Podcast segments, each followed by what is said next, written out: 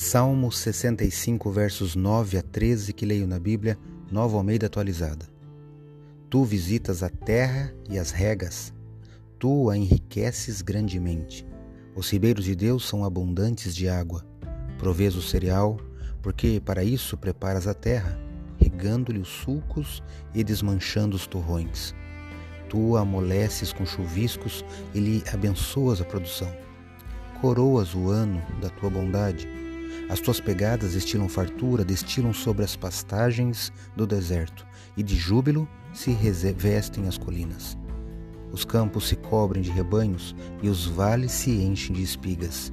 Exultam de alegria e cantam. Salmo 65, versos 9 a 13. Sou o professor Décio Henrique Franco e trago neste episódio comentários do Salmo 65 do livro dos Salmos que está na Bíblia Sagrada. Este podcast segue o projeto Revivados por Sua Palavra, da leitura diária de um capítulo da Palavra de Deus. Me acompanhe aqui, onde iremos ler toda a Bíblia. O Salmo 65 é um hino de louvor a Deus pela colheita. Nos seus 13 versos, observe em sua leitura que o louvor a Deus se expressa por suas qualidades morais, isso está nos primeiros versículos, do 1 a 4, por seu poder e majestade na natureza, isso está nos versos 5 a 8, e, finalmente, pela colheita abundante, versos 9 a 13.